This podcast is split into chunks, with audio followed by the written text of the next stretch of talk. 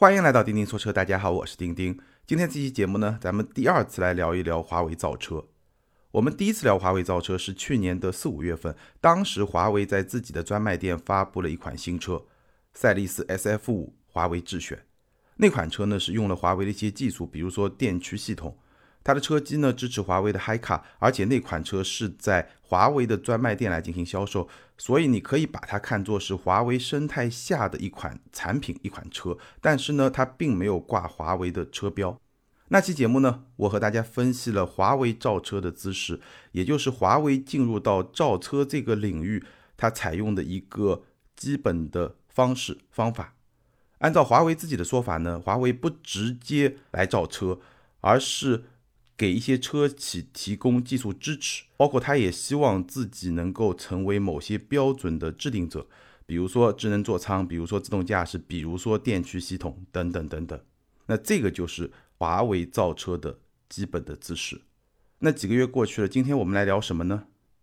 非常巧，啊不久之前呢，华为又发布了一款新车，叫问界 M5。那这款问界 M5 和赛力斯 SF5 呢？可以说是同一款车，你可以把问界 M5 看作是赛力斯 SF5 的一个大改款，但是它们的差别又非常的大，甚至他们用了两个不同的品牌，一个叫赛力斯，一个叫问界。所以呢，今天这期节目咱们就来聊一聊，从 SF5 到问界，华为造车它到底经历了什么，它有什么样的变化，以及今天的我对华为造车有什么样的理解。那今天你去华为的专卖店，你应该就能够看到这辆问界 M5。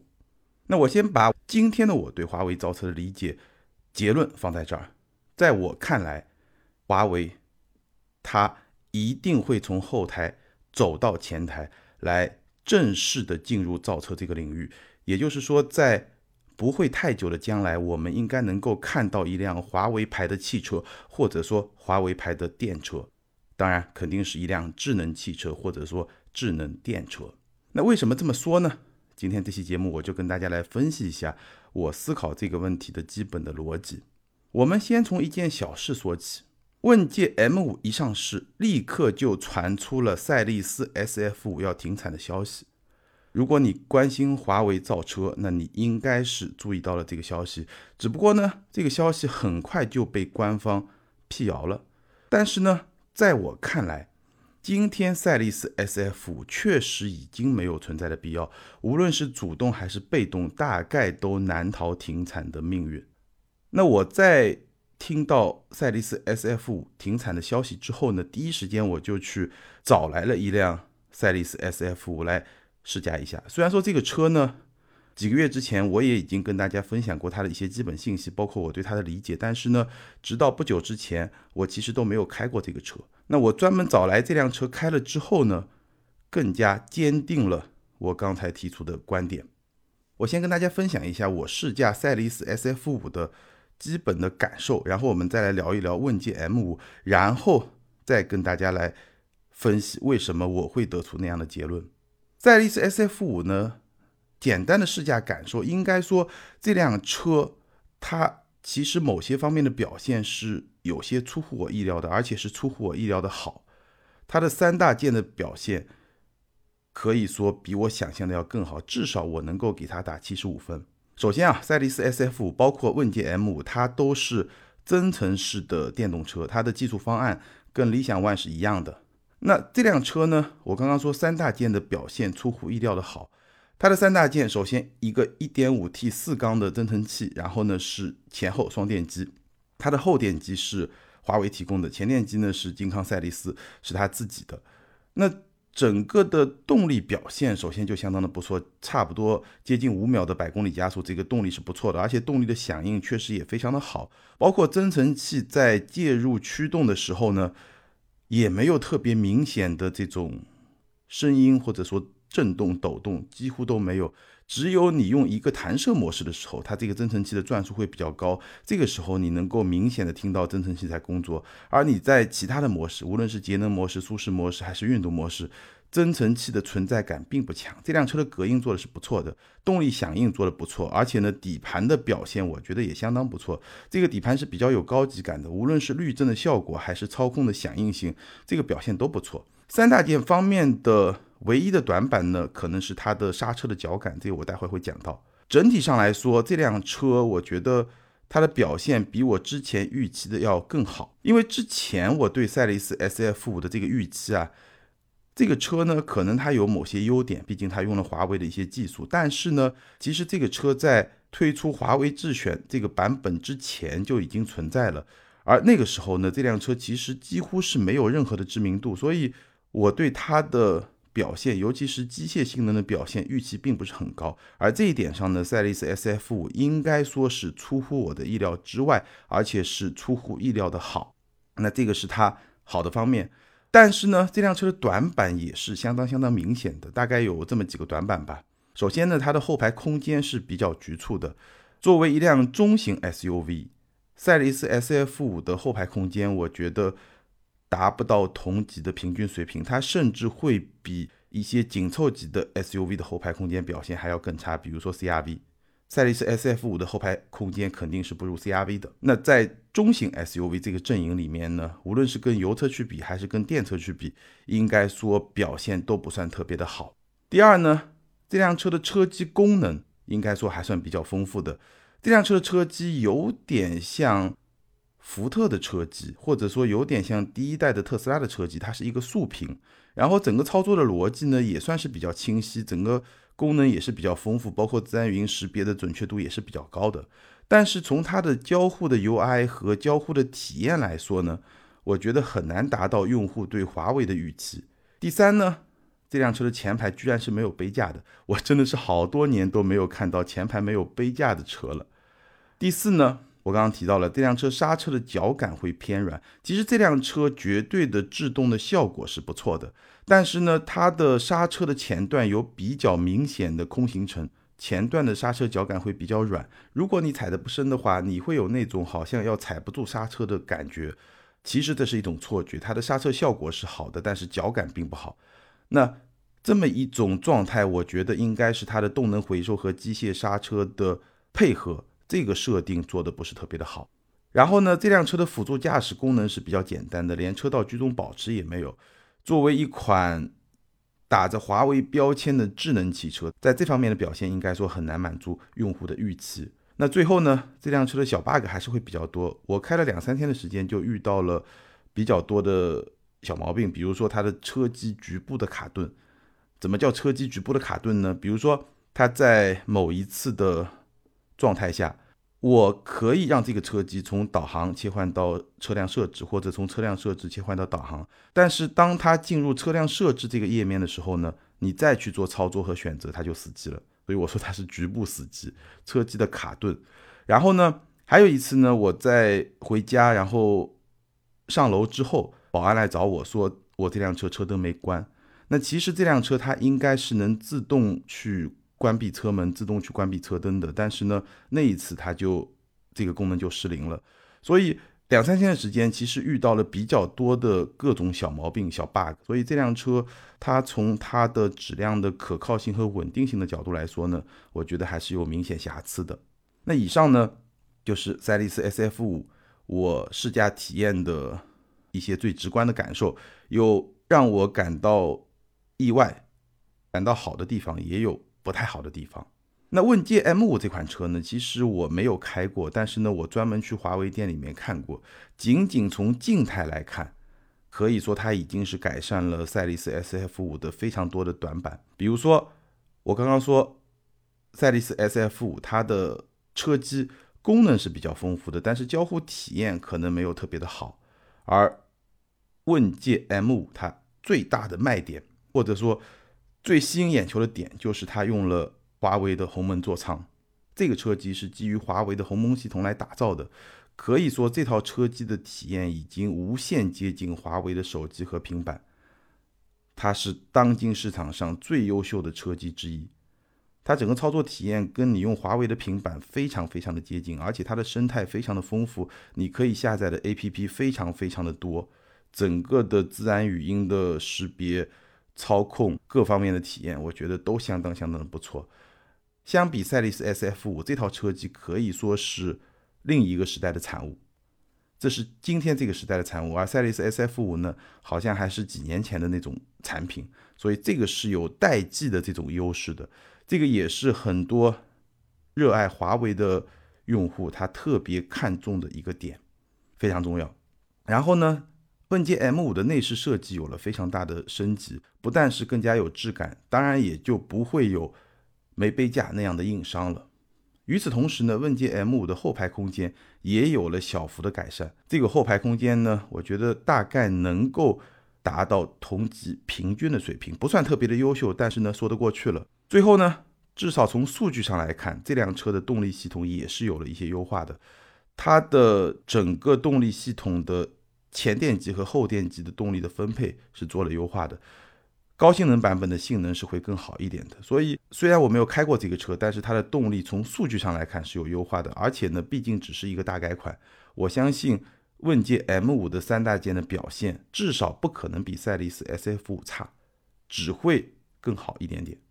所以从这些方面来看，你会觉得问界 M5 相比赛力斯 SF5 它的提升其实还是非常非常明显的。所以这个就是我刚刚说的，在今天来看，赛力斯 SF5 确实已经没有存在的必要。那这两款车从价格上来比的话呢，问界 M5 会比赛力斯 SF5 贵出三万多块钱。从这个价差以及这两款车的差别来看，我相信今天。恐怕很少人会选赛力斯 SF 五，这个原因非常简单啊。今天你能够看得上这两款车的百分之一百，就算没有百分之一百，百分之九十九以上应该是冲着华为去的，你不可能是冲着金康赛力斯去的，对不对？那你既然是冲着华为去的，你会为了少花三万块钱去放弃鸿蒙吗？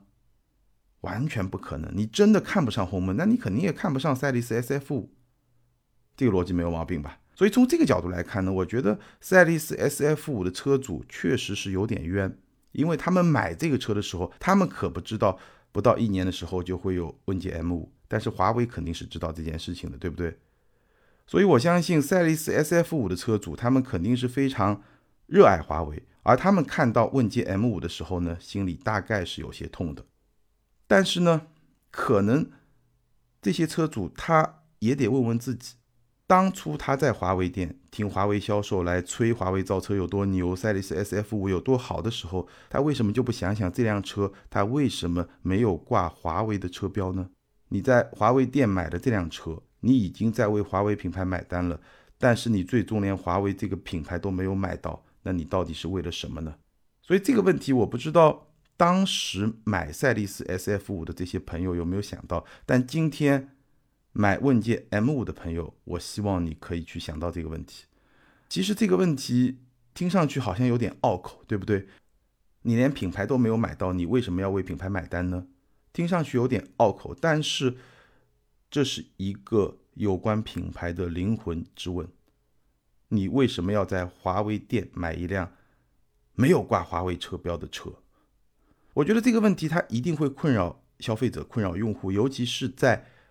赛力斯 SF 五停产之后，但是呢，我相信这个问题它也会困扰华为。这个就是我刚才得出判断的一个很重要的依据，或者说我看到的这么一个过程，我才会得出那么一个判断：华为一定会正式从后台走向前台，华为牌的汽车或者说电车一定会来到我们身边。那基于这么一个案例，我再往前面推一步，为什么我会得出这么一个结论呢？因为虽然说华为它自己的计划是在某些领域来提供技术解决方案，同时成为某些领域的标准的制定者，帮助车企来造车，比如说智能座舱啊、自动驾驶啊、电驱系统啊等等等等。但问题在什么地方呢？问题在于，无论是智能座舱还是自动驾驶。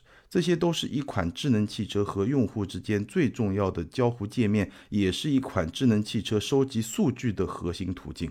我在此前那一期聊华为造车的节目中，我曾经用一个比方来给大家解释华为在未来的智能汽车圈，他希望自己扮演的角色。我当时的说法是博士加上谷歌，就是传统汽车业的博士加上手机行业的谷歌。传统汽车业的博士提供了什么？提供了一些基本的技术解决方案，比如说 ESP 啊，比如说 iBoost 刹车系统啊，这样一些基本的技术解决方案。那谷歌提供了什么？在手机行业提供了安卓系统。但是你注意，无论是博士提供的技术解决方案，还是谷歌提供的安卓系统，这都是底层的技术。而传统的那些车，包括今天我们看到的安卓的手机，它和用户交互的界面。比如说这辆车，你在操控的界面，你内饰的这种感觉，你的车机，或者说手机的设计、手机的屏幕、手机的交互的 UI，这样一些操作的体验，这些产品和用户之间的交互界面，一定是品牌自己的。奔驰有奔驰的界面，宝马有宝马的界面，三星有三星的界面，华为有华为的界面，小米有小米的界面，这样一些交互界面，品牌和用户之间，产品和用户之间最重要的这些交互界面，一定是一个品牌最核心的一部分，也是品牌最有记忆度的一部分。用户是通过这些交互界面来识别不同的品牌的，所以这样一些最核心的部分，任何一家主流车厂都不可能交给别人来做。比如说，奔驰绝对不可能请一个第三方公司来设计 S 级的座舱，宝马不会请第三方公司来设计或者说调教它的底盘。也不会把别人的 logo 放在自己的方向盘上。苹果不会让供应商来设计自己的产品，或者说让供应商来管理自己的账户系统。这样一些核心的部分，无论是在车上，还是在手机上，还是在别的任何智能产品上，品牌主机厂都很难把这些工作交给一个供应商。所以，华为它希望站在后台。来支持未来智能汽车的发展，我觉得这件事情很难做到。赛力斯 SF 五，华为智选这个版本上市不到一年就停产，今天也许还不能说停产，但是我觉得这款车的停产很快就会发生。问界 M 五取代了赛力斯 SF 五，那这个取代过程中发生的这些摩擦。很大程度上就是因为华为它没有站到前台来造车造成的，这是一个很重要的原因。而我刚刚分析的，华为它希望在一些非常重要的部分来扮演一个技术供应商的角色，这一点我觉得很难做到。主流的车厂很难去接受这么一种合作的方案。苹果推进 CarPlay 尚且是越来越难，华为如果不亲自下场，很多事情恐怕是不太好办。那如果你说我搞不定主流大厂，有没有可能我联合一堆小厂搞农村包围城市呢？比如说金康赛力斯，比如说北汽的极狐，那这个操作呢，其实也很难。为什么呢？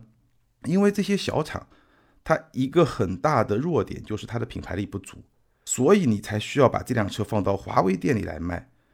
放到华为店里什么意思呢？就是希望消费者为华为这个品牌支付品牌溢价，但是与此同时，你又不给消费者一辆真正的华为品牌的汽车，这件事情你想来想去，总归是有点别扭。消费者为华为品牌支付了品牌溢价，但是他又没有得到一辆华为品牌的汽车，他得到的是一个赛力斯或者是一个问界。那如果这个车出了问题，比如说它上市不到一年就停产就退市。这个问题到底是华为来承担这么一个后果，还是金康赛力斯来承担这么一个后果？说到底，对于所有的华为系的汽车来说，最大的吸引力不就是华为这两个字吗？所以，当魏小李这些造车新势力不断的高歌猛进，创造销量新高，当再过几年小米汽车正式落地，我真不相信华为会放着最值钱的品牌资产不用。所以我相信。华为牌汽车一定会来到我们的身边。我不认为华为它仅仅是站在后台，它就能把造车这件事情做好，很难，真的非常的难。问界 M5 它其实用到了更多的华为的技术、华为的资源，包括说华为提供的这些解决方案，但是呢，对于那些真的看上问界 M5 想要买这款车的潜在用户来说，我觉得他们面临的最大的风险就是，万一一年之后华为正式入场造车，推出一款更加百分之百华为血统的智能汽车，那他们怎么办？问界 M5 这辆车，它怎么办？这个就是今天我把这些事情跟大家捋一捋，也跟大家分析了赛力斯 SF5 和问界 M5，我动态、静态体验下来的一些感受之后，我对这个问题思考的一个逻辑和最后的结论，在造车这个领域啊，可能就像华为当年他说他不造手机，后来造了手机一样，华为今天说他不造车，但明天他可能不得不亲自下场来造车，这个是我的一个判断。那关于这件事情，你有什么样的看法？你有什么样不同的观点，或者说不同视角的观察？欢迎在评论区留言，和更多的听友和钉钉一起来交流和互动。以上就是今天节目的全部内容，今天咱们就聊到这儿，下回接着聊，拜拜。